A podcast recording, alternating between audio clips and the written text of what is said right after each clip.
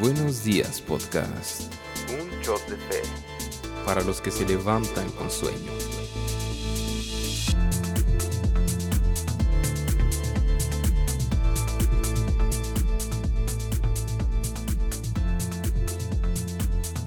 Buenos días, podcast. Continuamos aquí, estamos una vez más con nuestra serie Firmes, empezando la semana con todo. Hoy vamos a empezar a hablar acerca, ahora sí, de las partes de la armadura de Dios. Comenzaremos con el cinturón de la verdad y pues bueno, como siempre aquí estamos con el Paz, Eliazar Paz, ¿cómo estás? Bienvenidos, eh, ahora no dije contentos, ¿verdad? Casi digo bienvenidos a... Algo, algo pasó, ¿eh?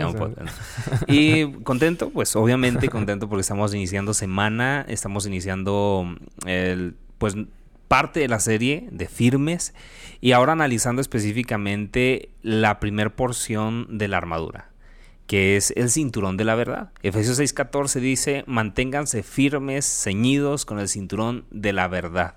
Lo liga con la coraza de justicia, pero eso lo estaremos viendo en la siguiente semana. Pero por mientras, eh, nos arrancamos con esta parte del cinturón de la verdad. Perfecto, así que, ¿por qué no comenzamos directamente con lo que traemos aquí? Perfecto, mira, bueno, cuando hablamos de cinturón, regularmente nos remitimos a esta imagen, ¿no? Que cada uno culturalmente tenemos de un pequeño, bueno, un lazo o una tira de cuero o si es sintético de lo que sea, sujetando nuestros pantalones. Sí. O las damas también utilizan para sujetar sus faldas o de adorno. Eh, varía en cuanto a, a, uso y género. Pero en, en el contexto en el que estamos hablando de la armadura militar, tenemos que el cinturón eh, servía por los soldados del ejército romano para ceñir sus túnicas, es decir, no traerlas sueltas. Recuerden que no había Levi's ni pantalones, este, ¿cuáles otras marcas? Oye, ¿cuál usas tú? bueno, yo uso cuidado con el perro, ¿verdad? yo también sencillo, sencillo, básico. No había jeans. Entonces, tenía que sujetar, ceñir su túnica para poder moverse de manera libre y a la vez servía para colgar, sus armas. me explico? es como el cinturón del policía. Ok, tiene una doble función, ¿no? Los ayuda a correr ligeramente y al mismo tiempo los ayuda para eso que mencionas, ¿no? De las armas. Para, para tener las armas ahí. El apóstol Pablo habla acerca de la verdad como ese cinturón. Y algo que nosotros tenemos que empezar a contemplar es que un tema que los cristianos de todas las edades deben enfrentar es cómo saber qué es verdad y qué es falso. Y, más ahorita, ¿no? Que vivimos como que en este mundo que habla de lo relativo y que ya no existen verdades absolutas y que todo es relativo y, es algo que se enseña desde la escuela hasta se practica, se cree en todo sentido. Cada quien tiene su propia verdad, dicen por ahí. Entonces, lo primero que vamos a ver es la naturaleza de la verdad. ¿Has escuchado la frase que dice, nada es verdad, nada es mentira? Todo depende del cristal con que se mira. La verdad que no lo había escuchado, pero se relaciona, ¿no? Con esto como que es, es relativo. según la perspectiva de cada Sí, como tú lo hayas visto, eh, que dicen cada quien cuenta cómo le fue en la feria, que no es con respecto a, en, a, completamente la verdad, pero te habla de puntos de vista, de perspectivas. Y mira, hay una analogía que he escuchado que muchas personas han utilizado y vaya que han sido bastantes las que las he escuchado decir, sobre todo en el área del evangelismo, cuando sales a evangelizar te topas con una postura que dice lo siguiente, es que Dios es como el ejemplo del elefante y los ciegos. No sé si tú lo hayas escuchado en alguna ocasión. Me suena, bro. Recuérdame por si alguno Según esto, eh, dicen, es, es, ver a Dios de diferentes perspectivas. Las religiones, cada religión está viendo ah, a Dios de diferente perspectiva. Pon, eh, dicen que pones a un grupo de ciegos alrededor de un elefante y les dices, describe cómo es el elefante. Y uno de ellos va y toca su pata y dice, bueno, pues es tosco, es grueso, este, es arrugado. Y luego le preguntas a otro ciego que tocó su oreja y te va a decir, bueno, no, es que es blandito, sí está eh, rugoso, pero es eh, plano. Y cada quien dice, te da una perspectiva acerca de Dios. El problema... De una manera subjetiva, ¿no? Completamente, ¿no? Cada quien va a tomar su propia perspectiva. El problema es que Dios no da lugar a ese tipo de interpretaciones. ¿sí? Dios no, no, de hecho el segundo mandamiento nos prohíbe hacernos imagen o alguna semejanza de Él, lo que está en el cielo, en la tierra, en las aguas, debajo de la tierra, que significa hacernos una idea falsa de quién es Dios. Dios le prohíbe a su pueblo tratar de definir quién es Él a través de sus propios medios. Y es por eso que Él mismo se tuvo que revelar. Porque yo soy Jehová tu Dios. Y empieza a describirse. Entonces, ah, es importante que a la hora de hablar de la naturaleza de la verdad, entendamos que, número uno, es divina. Sí. Es, no, no es de origen humano. No nace a partir de que el hombre es creado. Antes de eso, en Génesis 1, cuando Dios está creando, a cada una de las cosas, las lumbreras mayores, menores, las aguas, la expansión de las aguas, eh, las estrellas, los animales, antes todavía, hasta el día quinto, de crear al hombre, siempre decía y vio Dios que esto era bueno. En gran manera. Entonces, la bondad no proviene del hombre, no nace del hombre, ni es a partir del hombre. La, la bondad es preexistente e inherente a Dios. Quiere decir esto que no, no es que Dios sea la fuente de la verdad, sino que Dios es la verdad. Jesucristo mismo lo declara en Juan 14, 6. Yo soy el camino, la verdad y la vida. Y nadie viene al Padre si no es por mí. Yo creo que de alguna manera, si estamos hechos a, su imagen y semejanza, la virtud de la verdad es simplemente un reflejo del Creador. Y ese era el propósito. Mm. Sí, esa, esa era el parte de la razón por la cual Dios nos hizo. Ser eh, nosotros copartícipes de esta verdad justamente. Obviamente el pecado rompe con esta con este propósito y, y, vemos la necesidad de un salvador, pero bueno, por el momento entender el origen de la verdad nos hace a nosotros eh, ir entendiendo cómo podemos nosotros rechazar la mentira. Que eso va a ser otro episodio. Hoy este episodio es la verdad. El siguiente episodio es la mentira. Y cómo identificarlos ambos. Entonces lo primero es divino. No proviene de nadie más más que de Dios mismo. Que es la verdad, fuente de verdad. Todo coexiste en él. La segunda es que es pura. La verdad es pura menciona el autor del libro que estamos leyendo, este William Gurnald. Ay, mira, ahora sí dije el nombre correctamente. Me lo tuve que aprender. No sé por qué a mí se me vino a la mente William Wood, nada que William Wood, no, pues. y pues gracias a Dios ahora no se me vino a la mente este el, el autor Wayne Gruden. Wayne Gruden. Así que William Gurnald dijo, no es no solo es pura, sino que purifica y santifica al alma que la abraza. Dice Juan 17, 17, santifícalos en tu verdad, tu palabra es verdad. Es el agua pura que Dios utiliza para lavar el alma. Es, eh, eh, bueno, aquí lo, lo separó en la traducción, pero no, es esparciré sobre vosotros agua limpia y seréis limpiados de todas vuestras inmundicias y de todos vuestros ídolos os limpiaré. Ezequiel 36, 25. Entonces es interesante que aquel que abraza la verdad, y lo has dicho anteriormente, Jesucristo mismo, Dios mismo es la verdad, quien abraza la verdad es, purificado, por medio de ella. Esta es una de las razones por lo cual el cinturón de la verdad nos ayuda a mantenernos firmes. Sí. Recordemos que el objetivo de la armadura de Dios es permanecer firmes y de pie, y de pie después de, la, batalla, después del, ataque, después de esta guerra que estamos viviendo espiritualmente. Y otra de las maneras que se compara la vida cristiana es como una carrera. Y ahorita que decías que se sujeta la túnica, se me venía a la mente y, es para que corra con más ligereza. Y, al ponerte el cinturón de la verdad, puedes correr con ligereza la, la carrera del cristiano. Exacto, ¿no? Utilizando obviamente estas metáforas. Si el apóstol Pablo hubiese vivido en este tiempo, pues a lo mejor hubiera utilizado analogías de guerra y de ropa deportiva, ¿no? A la hora de, correr. algo así. no, no, no, no, de mí no vas a estar hablando. Entonces, hay una frase que cita lo siguiente, la verdad debe ser separada de todo aquello que la contamine, pues ninguna verdad es completamente pura hasta que limpia de culpa al que la porta. Entonces, mira, nosotros somos portadores de esa verdad y tiene que limpiarnos. Ninguna verdad es completamente pura. Entonces, quiere decir, fíjate, que aún en este recibir la verdad, nosotros tenemos que recibirlo de una manera humilde de parte de Dios. Porque si nosotros queremos abrazar la verdad a nuestra manera, empezamos nosotros a pervertir la verdad.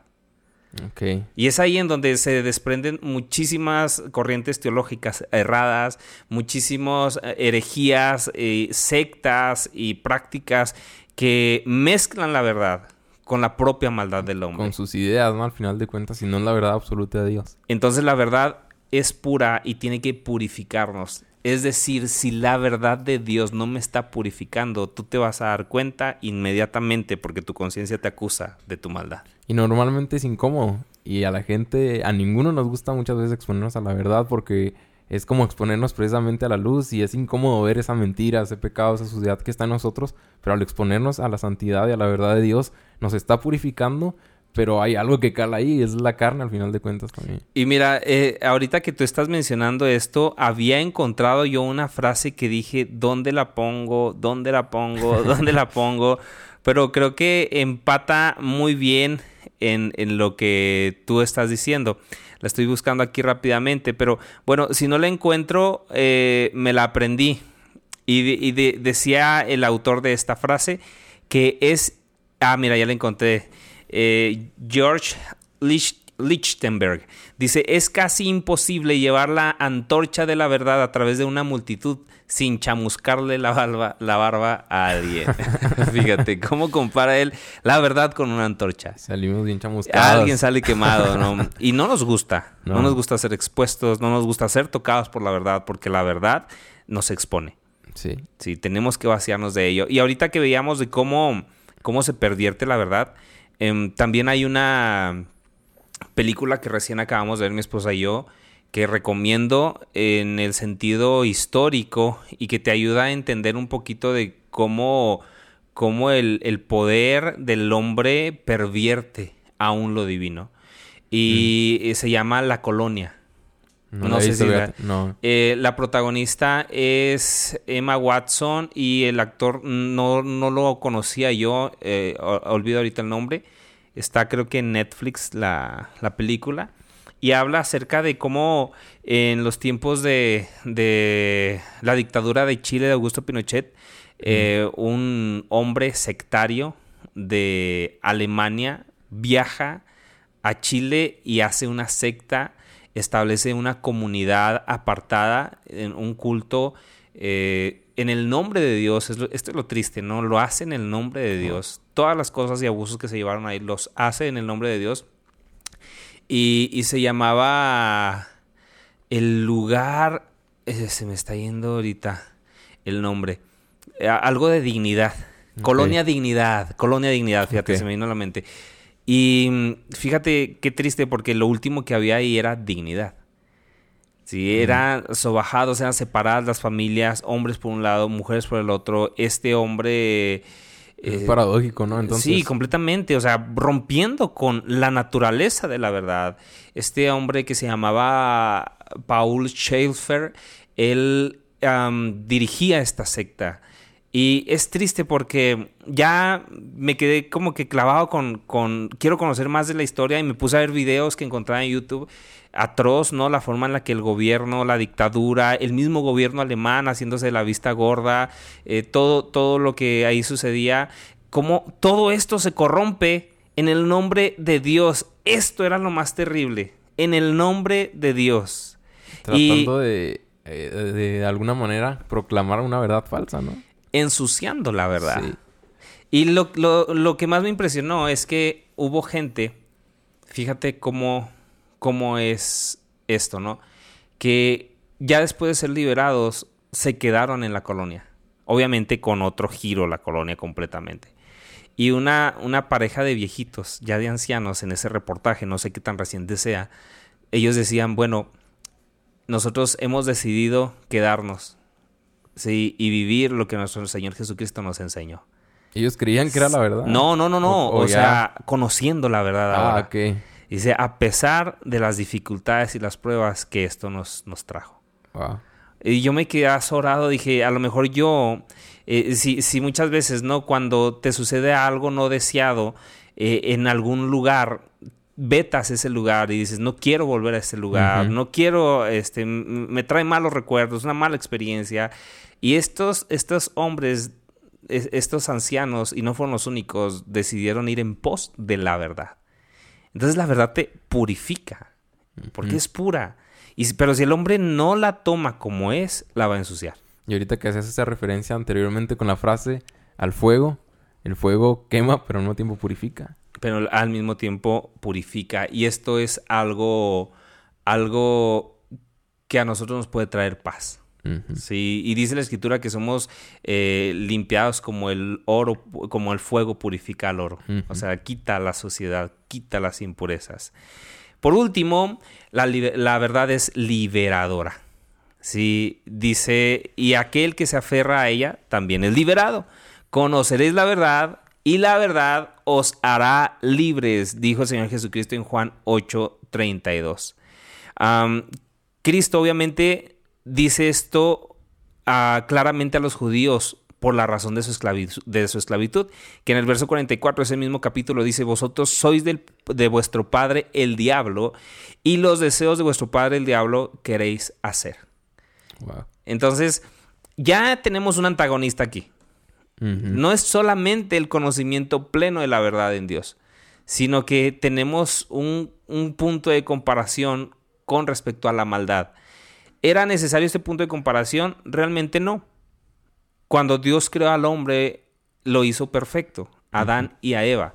¿sí? Pero cuando el diablo viene y engaña a Eva y ambos pecan, tanto Eva como Adán, y se rebelan en contra de Dios de esta manera, este conocimiento de la maldad es necesario contrastarlo con la verdad. Ya no hay una verdad pura en el hombre. Tiene que ser contrastado con la mentira. Entonces, eh, Cristo hace este evidente este contraste. Les dice, miren, van a conocer la verdad y la verdad te va a hacer libre. Volviendo a la historia que te platicaba ahorita, esta pareja de ancianos manifestaron haber conocido la verdad. Y la verdad los hizo libres. En medio de la esclavitud y de todo. En el medio, engaño. Correcto. Ya no eran esclavos ni de su historia terrible, ni de su pasado atroz, ni de los actos violentos que habían experimentado. Y esto es lo que, lo que Cristo promete para nosotros. E, es mucho, he escuchado, perdón, muchas de las personas que han sido encarcelados que cuando conocen el Evangelio dicen que su, su cuerpo está físicamente como un esclavo, ¿no? Preso, pero su espíritu, su alma se sienten libres como nunca. Mira, no necesitas estar en una cárcel. Vivimos en una cultura, en un país en donde abraza una religión de obras. Independientemente de la religión que tú me nombres, todas tienen que ver con obras. ¿Qué tienes tú que hacer para poder heredar la vida eterna? ¿Qué tengo yo que hacer? Y es interesante porque en cierta ocasión, justamente en este capítulo, le preguntan al Señor Jesucristo los judíos qué cosas de las que Dios el Padre pide tienen que hacer para tener vida eterna, para tener vida. Y Cristo les responde conforme al Padre, ¿no? Y les dice, bueno, la voluntad del Padre, la obra que el Padre quiere que hagan es que ustedes crean en la verdad. Mm. Sí, crean en mí, que soy la verdad, en aquel que envió. Y es triste darte cuenta de que mucha gente no quiere creer en la verdad. Pero también es alentador darnos cuenta de que ya habemos muchos siendo libres por esa verdad. Y qué libertad realmente, ¿no? De una realmente ser imposible para nosotros e, esa acción o, eso, ¿no? Que tenemos que hacer para alcanzar la salvación. Jesucristo lo hizo todo y creyendo en la verdad, depositando nuestra confianza, hay una libertad genuina y, real. Y otra cosa que interesante que el apóstol Pablo justamente ligue a esto que tú estás diciendo, el cinturón de la verdad, y sea lo primero que menciona. Si tú no crees en la verdad, mira, todas las otras partes de la armadura no te van a servir para nada. Sí no te van a, no, no te las vas a poner. No vas a creer en el poder de Dios ni en la naturaleza de su armadura. Y es más porque si no crees en la verdad ni siquiera eres parte del ejército de Dios. Y esto, eh, eh, esto en tiempos de, guerra, como el apóstol Pablo lo menciona y lo compara, sería muy fácil identificar quién no. El problema es que ahorita eh, la armadura se ha olvidado tanto, por así decirlo, que en realidad pareciera que todos proclaman ser del ejército, pero no hay evidencia de portar la verdad Sí. en sus vidas. Que esto lo vamos a ver en, en el episodio número 3 de esta, de esta semana, si no me equivoco. Ah, no, en el, en, en el Sí, el, el episodio número 3, en donde tiene que haber una distinción de los portadores de la verdad. No es solamente decir, ok, creo en la verdad. En la verdad que da vida, en la verdad que es eterna, en la verdad que me purifica, sino cuál de, es la de qué manera se verdad, refleja en nuestra cómo vida, se ¿no? La verdad. Entonces, ah, pues tiramos por tierra, ¿no? Este, esta frase de nada es verdad, nada es mentira, todo depende del cristal con que se mira La verdad Dios absoluta, no, no es relativa. y permanece para siempre.